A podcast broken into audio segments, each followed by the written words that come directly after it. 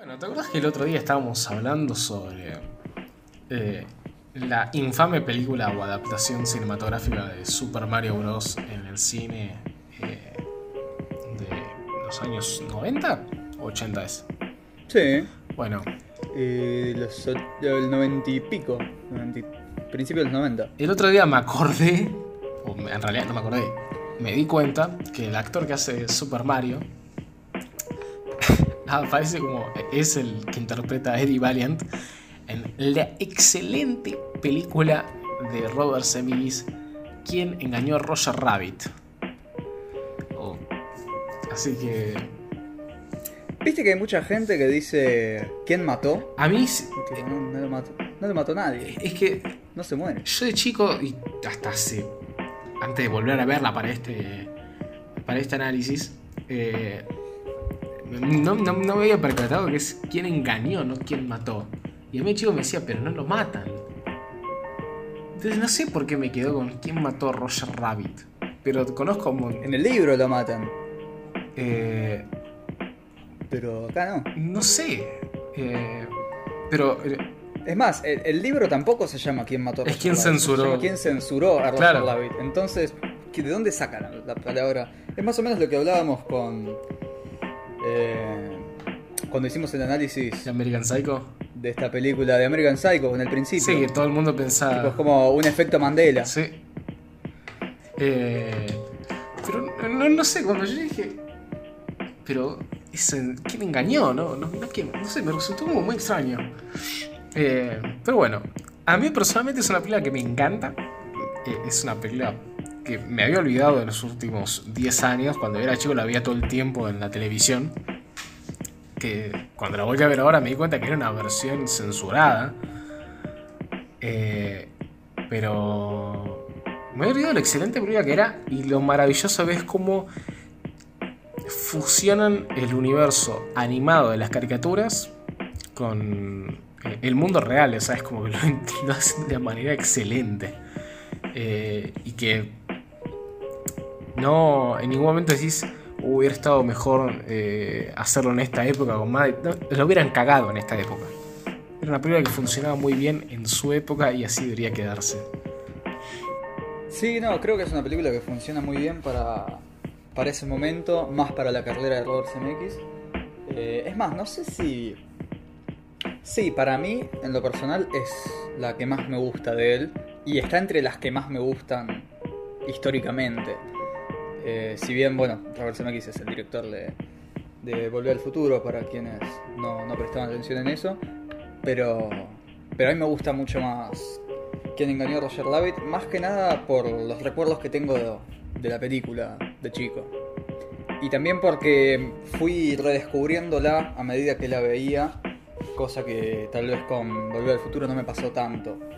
Como que, si bien sí había otros detalles que iba entendiendo mejor, esta película como que iba expandiendo otras cosas porque, si bien se plantea muy bien como película para adultos, para niños la podés disfrutar súper bien también.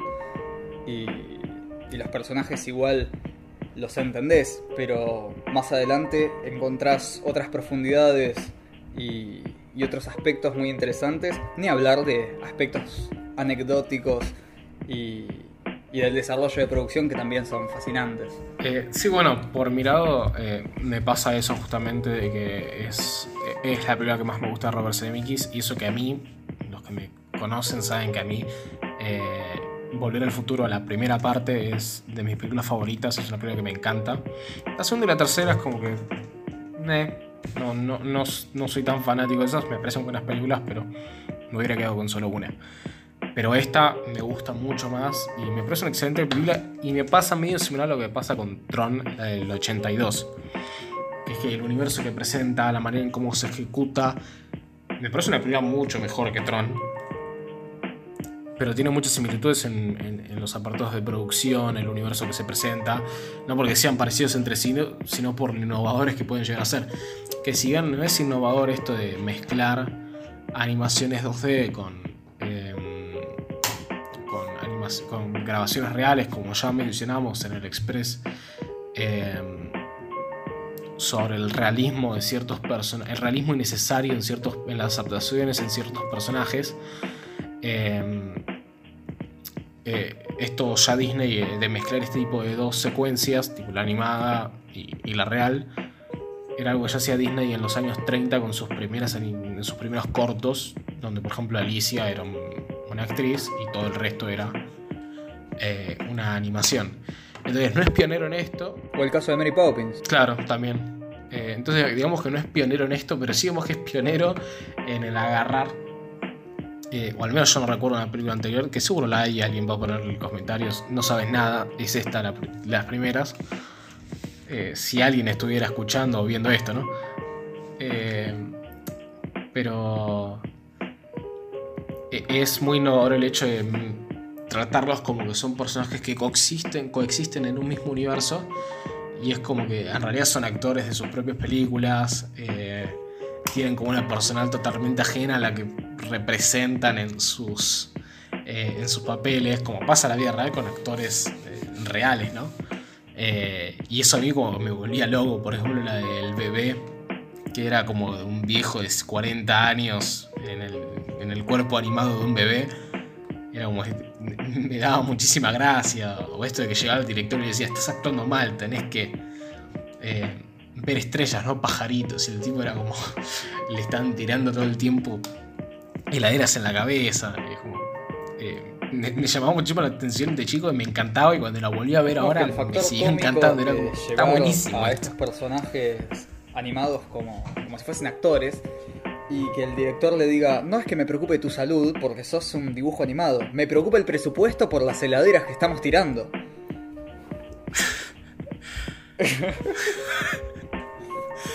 es una crítica la vida real, ¿no?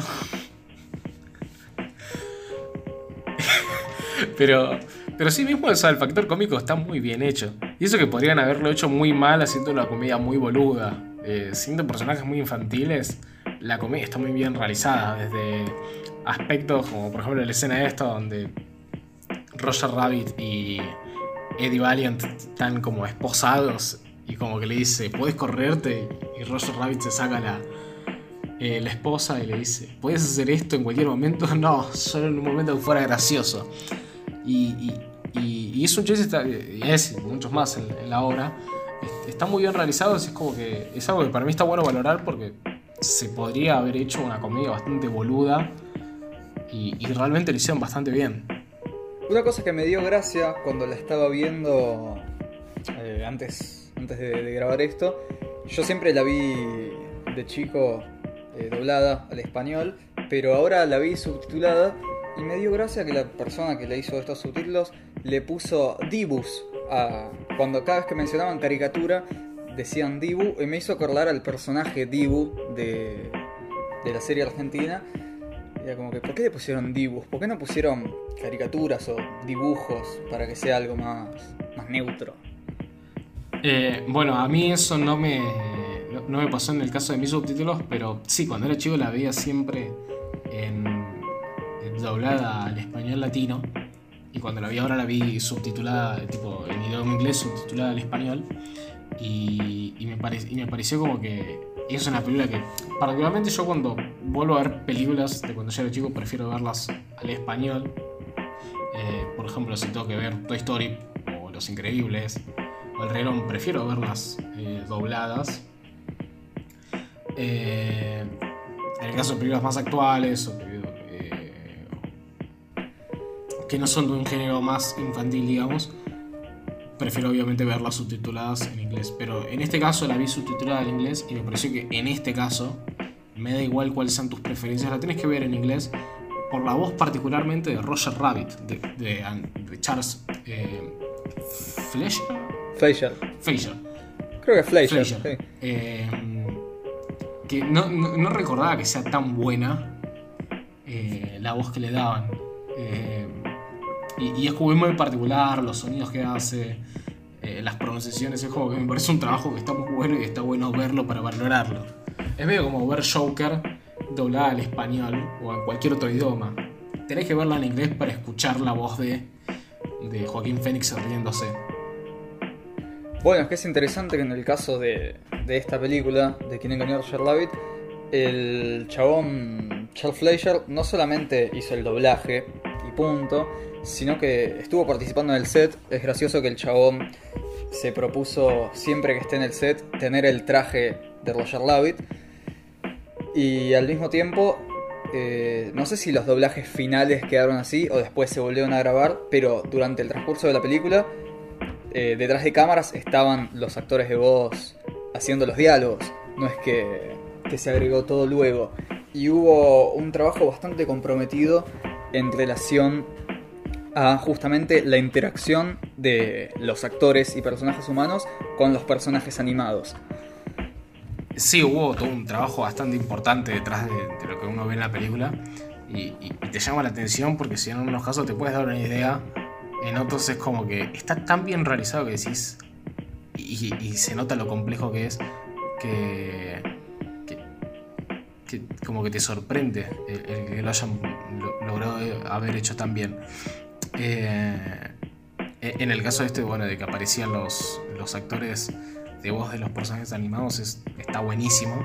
Obviamente, seguramente después hayan tenido que eh, volver a grabar las voces, pero eso para la hora de grabar, principalmente para los actores reales, los personajes reales que están en escena, es mucho más fácil y fluido el poder hacer eh, eh, su, actuación o interpretación del personaje. Entonces por eso está como genial. Y, sí, eso lo había visto, eso, de que el actor de Roger Rabbit estaba vestido como, como tal eh, en el set y me pareció como algo re interesante. Y no sé si habrá aparecido si era en una escena donde después lo reemplazaban por la versión animada o qué, pero era como bastante gracioso de, de ver. O de saber. Bueno, relacionado con eso, muchas escenas fueron hechas, digamos, tenían unos muñecos para representar los movimientos de los personajes, pero al mismo tiempo, en otros casos, había máquinas que se habían hecho robots específicamente para movimientos de escenas particulares. No era un robot que hacía todo lo que Roger Rabbit necesitaba hacer, sino, por ejemplo, la escena en la que Valiant le lleva las fotos a, Maroon y las ve con Roger Rabbit y el chabón se toma un trago. Bueno, esa escena del trago tiene un robot específico que agarra el vasito y se lo toma. Y hay otro robot específico que labura únicamente para para simular los movimientos del cigarro de- del bebé. Y son detalles que a uno le pueden causar gracia, pero después, si los piensa, laburo. están muy bien logrados y es interesante que uno ni se plantea que sea necesario y sin embargo lo fueron para llevar a cabo un realismo en cuanto a la interacción bien dedicado.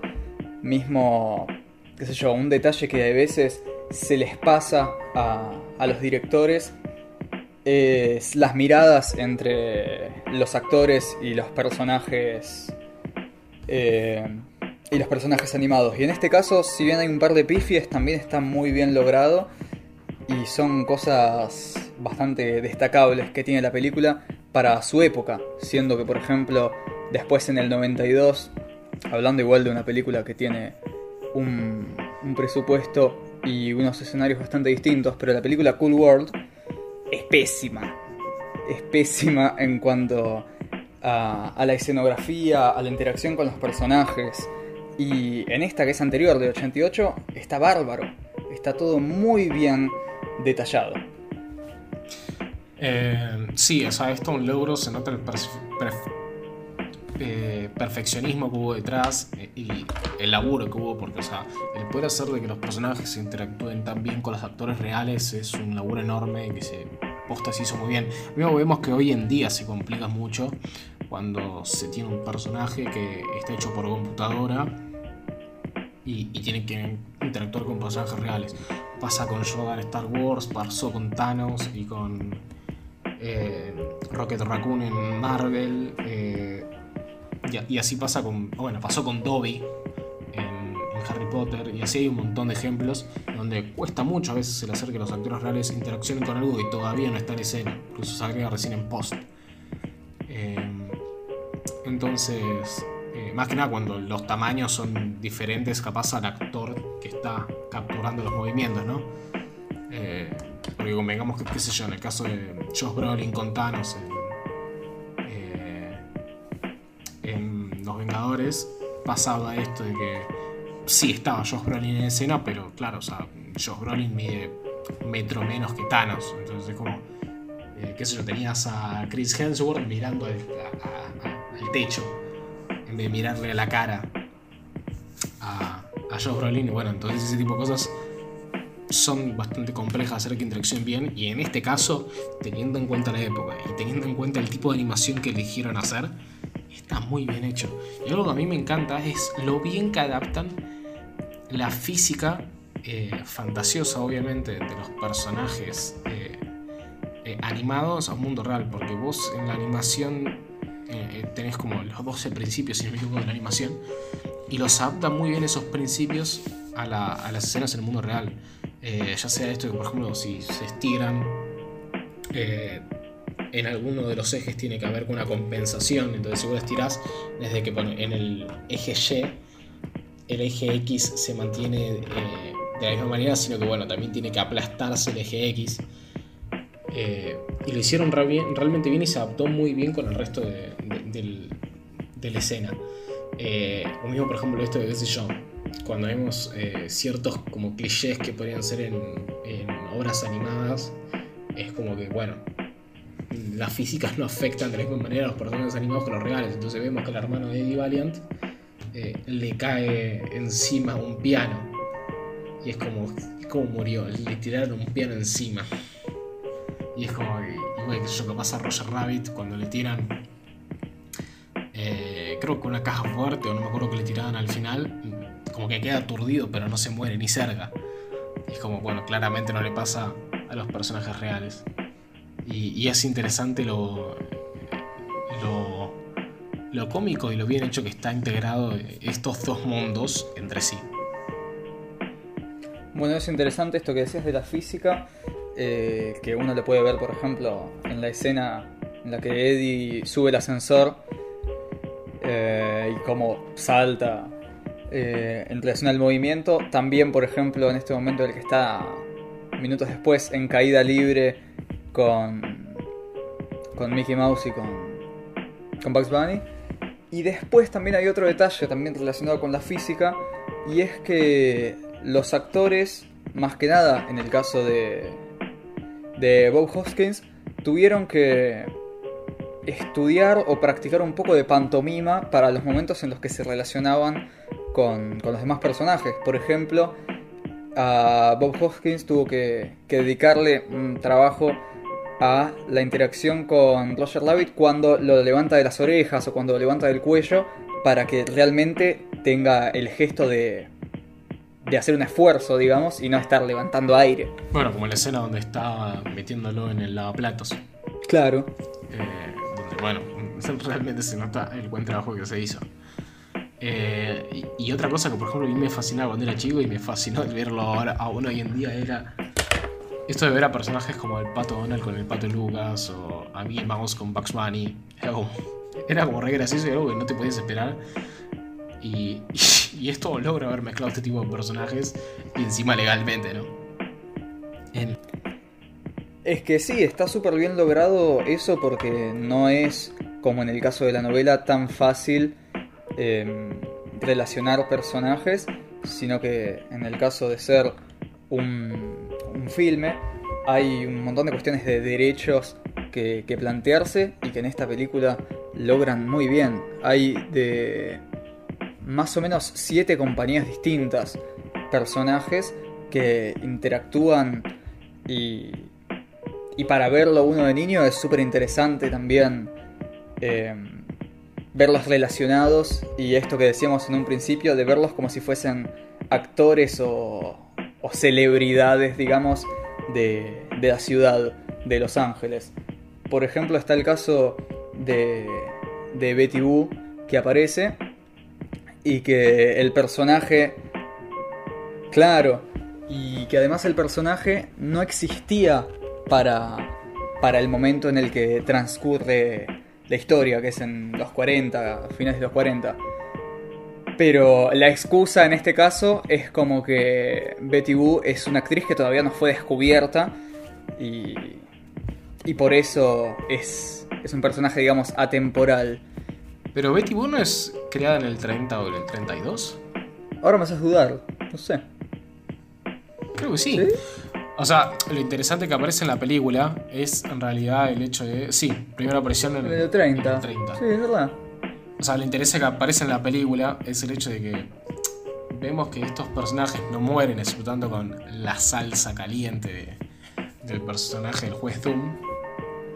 Eh, pero sin embargo vemos que si bien no mueren o no envejecen, entre comillas, sí, por ejemplo, se queda antigua, eh, como para no repetir la palabra envejecer, eh, en el sentido de que queda en blanco y negro y, a nadie le interesa tener un personaje en blanco y negro en un mundo donde a todo el mundo le interesan animaciones 3, eh, 3D, animaciones a color. Sí, es que es un planteamiento de personajes bastante bien logrado, porque bien se podría haber dicho, bueno, sí, viven todos juntos, a la bolsa y ya está. Pero no, están contextualizados todos ellos y, e interactúan de una forma coherente para la historia. Eh, y asimismo está todo esto bien logrado también en, en cuanto al guion en relación a lo que va pasando durante la película para que no haya ningún detalle en cuanto a, la historia y la habilidad de los personajes que, que uno no entienda el por qué. Por ejemplo, antes de verla de nuevo, em, ahora para, para, para esta emisión, yo me acordaba de la escena en la que Bob Hoskins hace como piruetas y qué sé yo para entretener a las... que eran como comadrejas, ¿no? O los... eran comadrejas. Eh, creo que sí.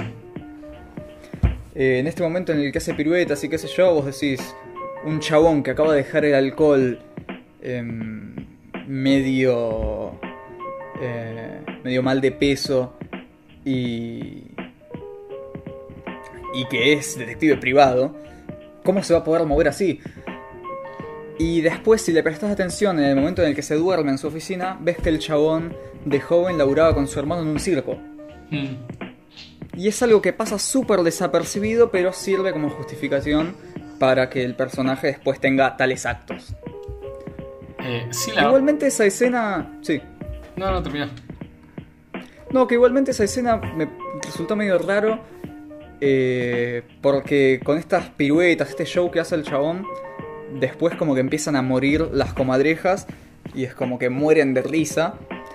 Lo cual me pareció medio raro, porque obviamente no mueren porque todos mueren con este con este baño que con este ácido que hace el personaje de Doom.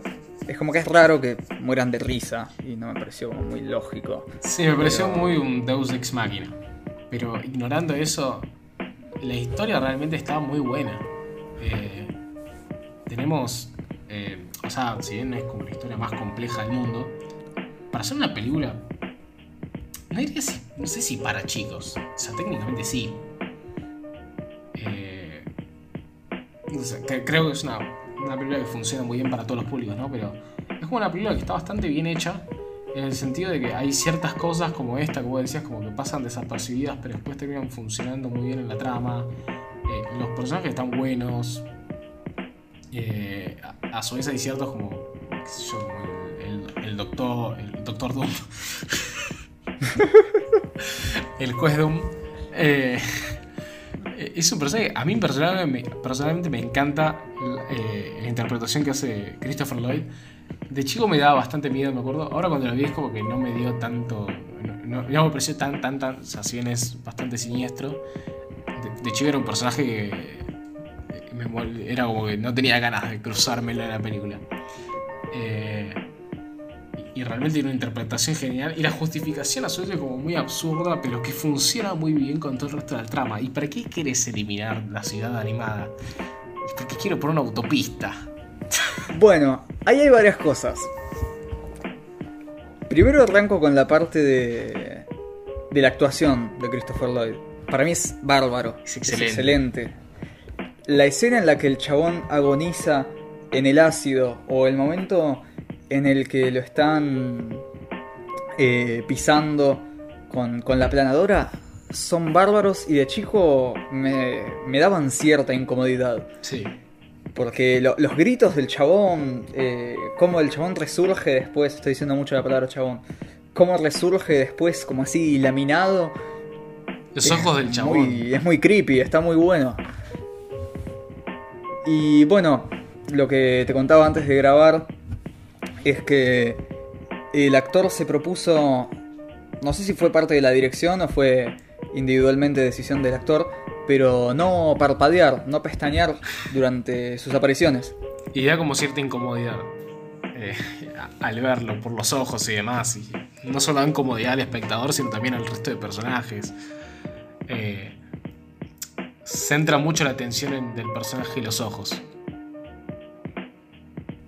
Después en cuanto a, a la justificación de sus actos, por un lado, si vamos por la muerte del hermano de, de Eddie, para mí que ahí está medio flojo. Es como que el mismo chabón que tiene que relación con el caso de Roger Rabbit sea el que mató al hermano de Eddie es innecesario. Eso me pareció que era bastante flojo de la película. Aparte, también porque en el libro el hermano de Eddie no existe. Es un personaje que se inventa puramente para la película. Entonces era como que no hacía falta.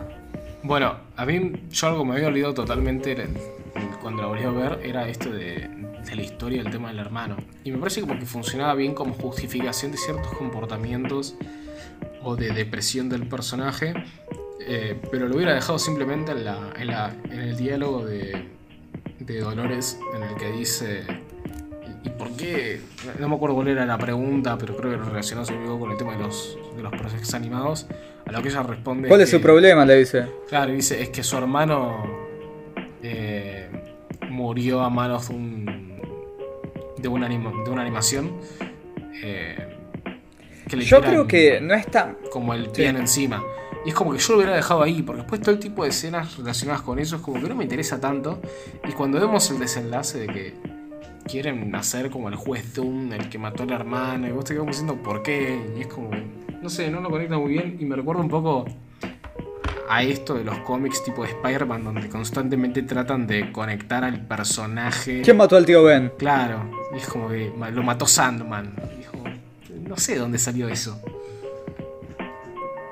Sí, ahí estuvieron flojos. Para mí que igual es necesario, o por lo menos está bien justificado, que exista el personaje del hermano para, para plantear la personalidad del personaje, pero de ahí a que lo haya matado el personaje de Christopher Lloyd es innecesario.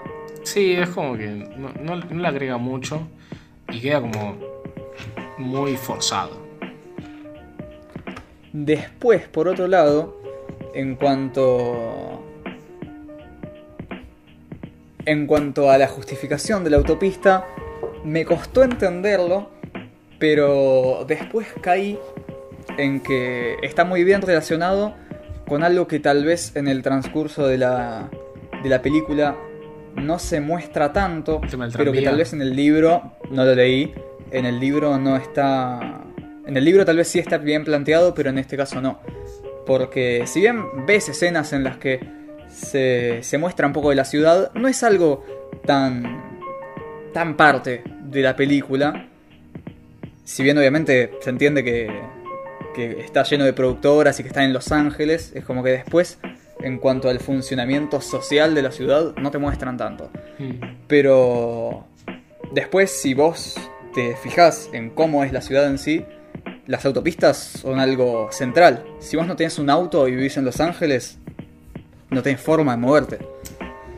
Eh, Entonces ahí sí entiendo. El tema es que queda raro en la película. Pero en cuestión de, de justificación real, creo que funciona. Pero queda raro. Entiendo que queda raro. Queda raro, creo que se justifica más con todo esto de. Creo que él, que él había comprado los tranvías, entonces si vos no tenías auto, tu única alternativa eran los tranvías. Bueno, pero ahora no tenés más tranvía, jodete. Entonces ahora tu única opción son las autopistas. a mí me parece como que funciona muy bien como una justificación absurda en un mundo bastante absurdo. O sea, es como que termina siendo gracioso. Y, y es como que sí, obviamente, no es la mejor justificación del mundo, pero es mucho mejor que justificaciones de otros personajes como diciendo, quiero dominar al mundo. ¿Por qué? Porque, no sé, mi viejo me abandonó.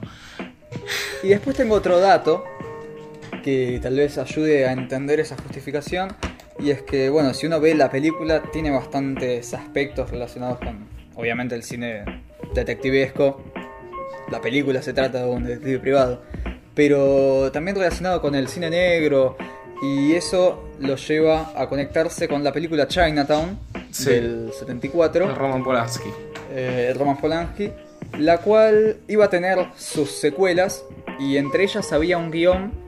A ver, la película, para el que no la vio, presenta situaciones relacionadas con la corrupción y demás. Y en los varios guiones que se fueron descartando para las secuelas, había uno en el que se planteaba eh, corrupción relacionado con construcciones en la ciudad y autopistas. Y ese guion de alguna forma terminó llegando a la producción de Quien engañó a Roger Rabbit. Es raro, pero fue así. Sí. La película tuvo muchas versiones en su guion, mismo había una que me dio gracia cuando, cuando la leí, que decía que... Bueno, había unas en las que la culpable era Jessica, otras en las que el culpable era el bebé, y otras en las que te daban a entender que el juez Doom había matado a la madre de Bambi. Eh, como para ver su, su crueldad o lo despiadado que era con, en relación a los otros, las otras animaciones. Pero nada, para mí que eso era completamente innecesario porque está súper bien planteado el personaje. No quiero darle muchas más vueltas, pero aparte, ver que es un, una caricatura que fue la primera en, en matar un humano y al mismo tiempo después vestirse de humano y matar caricaturas, lo ves como alguien bastante cruel, bastante interesante el planteamiento del personaje. Y, y hacer eso ya era completamente sé yo, ya cuando ves que el chabón está matando al, al pobre zapato en el ácido, Sí, eh, te deja impactado. es como que no le agrega tanto teniendo en cuenta de que dentro de la película es un personaje muy bien construido en relación a lo despiadado que puede ser con otras animaciones. Eh, el único tema es como que, qué sé yo, yo hubiera preferido en todo caso que me cuenten lo de Bambi antes de contarme lo del hermano de, de Valiant. Pero la verdad que me parece totalmente al pedo. Sí, capaz funcionaba como rumor entre las caricaturas y no, Claro. no más que eso, pero sí, sí, lo podrían haber Eh. planteado. Bueno, el, el ácido este que usan, me imagino que en el set no usaban ese, pero está planteado como un ácido real que usaban en los estudios para quemar eh, el acetato de las células de animación. Ah, no, no sabía. Eh, Eh, sí, no sé, me pareció curioso y, y está bueno también eh, relacionado con lo que hablamos antes de, de la física en esta película y al mismo tiempo con, con el planteamiento de reglas reales, digamos, dentro de, de una ficción. bueno, ya que mencionabas esto de Chinatown, es curioso porque uno de los candidatos para interpretar a Eddie Valiant era Jack Nicholson, protagonista de Chinatown. Y, y- hubiera sido como curioso verlo como, como uno de los candidatos. Y entre ellos también estaba Harrison Ford y Bill Murray, entre otros, ¿no? Pero a mí cuando me enteré eso como que me llamó la atención y dije, qué interesante hubiera sido ver a, a, Jack, a Jack Nicholson, a Harrison Ford como, como Eddie Valiant.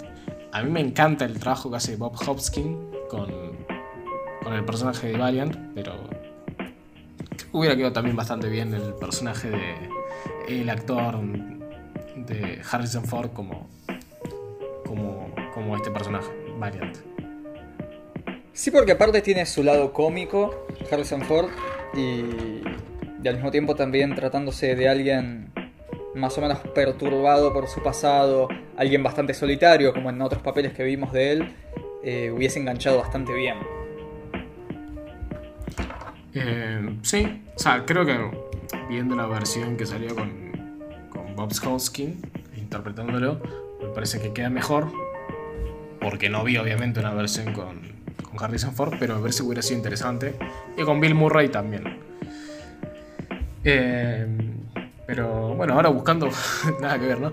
Pero buscando fotos de Jack Nicholson. Qué chopija que está hoy en día, ¿eh? ¿Sí? No lo vi. Eh, está gordo. eh, obviamente está viejo, ¿no? Pero le pasaron los años por encima. ¿eh? Sí, siempre que, que hablo con alguien de. de cómo se van demacrando algunos actores, me acuerdo de dos puntuales. Uno es el caso de Mickey Rourke, que está devastado Dios, sí, el sí. chabón. Y otro, que es uno que me da gracia, no, no tanto. El de, el de Mickey Rourke no me da gracia, pero el de este chabón sí, que es el de Diego Peretti, que vi una foto que, que le habían sacado en un, en un set, no me acuerdo para qué película, para qué personaje, pero me hizo acordar al personaje del viejo de Alejo y Valentina. Es igual. Sí. Y me dio mucha gracia verlo. Eh, sí, son. Bueno, el caso de Mickey Rourke es como que. Es como una enseñanza, una moraleja de no laburen en Marvel. Eh, pero, pero bueno, tipo, nada que ver con la película. Creo que me parecía gracioso de comentar. Eh, pero bueno, no sé si hay algo más para comentar acerca de la película. A mí personalmente es una película que me encanta. Eh, es muy graciosa, es muy entretenida, está muy bien hecha, está muy bien pensada. Eh, hay mucho trabajo detrás y eso me parece que hay que valorarlo. En muchos aspectos, como lo ya dije al principio, me recuerda un poco al trabajo que se hizo con, eh, Tron. Y creo que hoy vale mucho la pena también, no, no solo por toda la trama, que es súper entretenida y súper eh, graciosa, ya mencioné, sino por el lado también esto de el mundo que se plantean es un atractivo muy muy interesante. Desde luego, sí, es un gran logro en cuanto al guion, a la producción.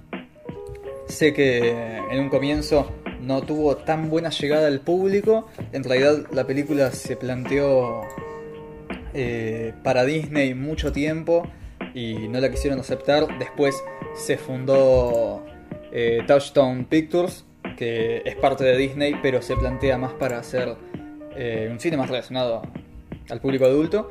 Y ahí recién funcionó y creo que, es muy interesante ver obras de, Disney en, estos, en estas presentaciones. Si bien, bueno, no es puramente de Disney porque tiene un, libro detrás, una producción que, que forma parte de, de muchos otros estudios, creo que ver obras así está, está muy bueno.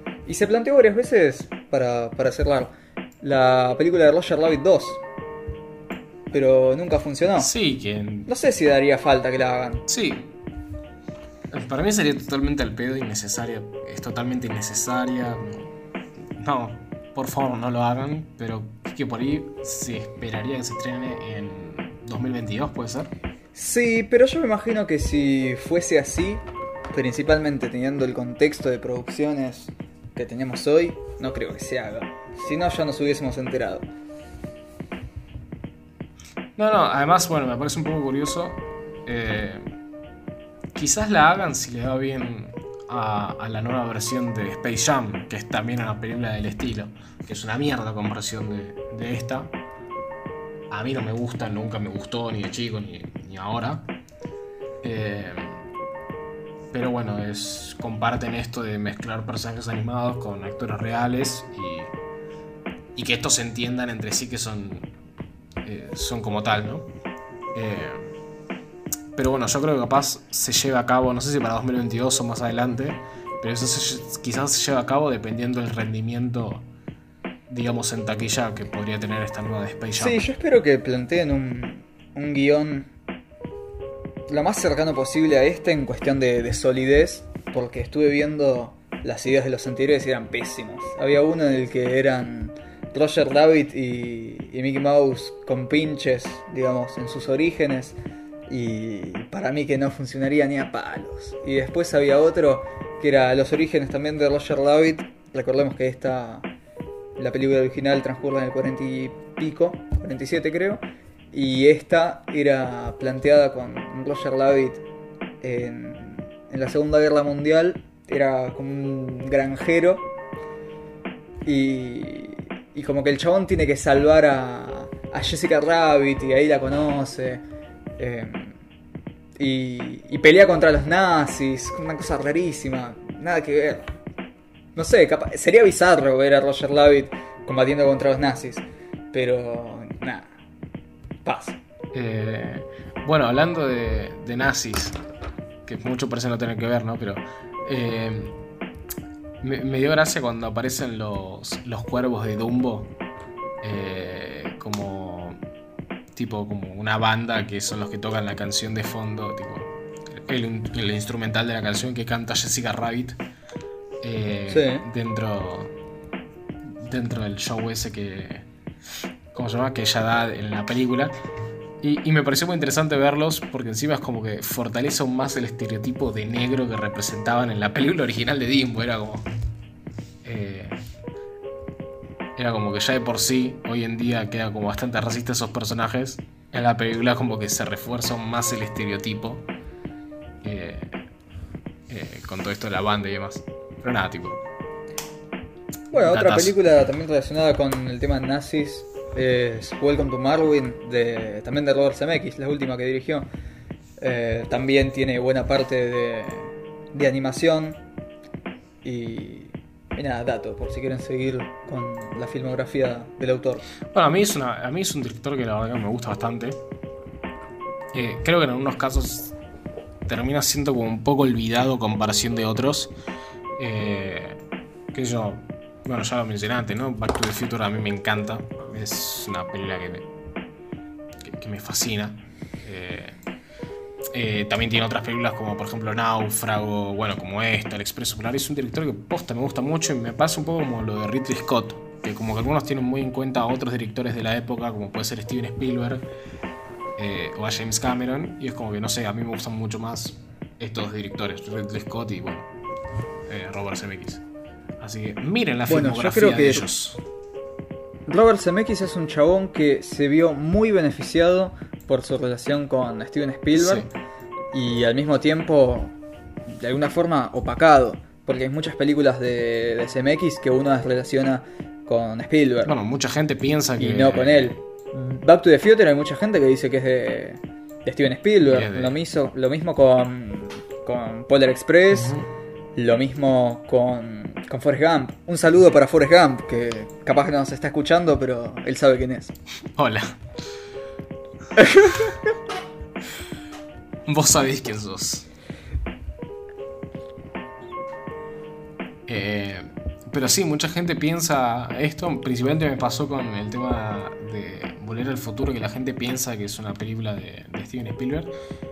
Y, no, realmente es de Robert Zemeckis. No sé qué tiene. el- Creo que es un poco esta cosa que se vuelven como directores muy en el mainstream y a la gente como que como pasa con Tim Burton, ¿no? Que la gente agarra y dice, Tim Burton es el mejor director del mundo, lo mismo con Steven Spielberg.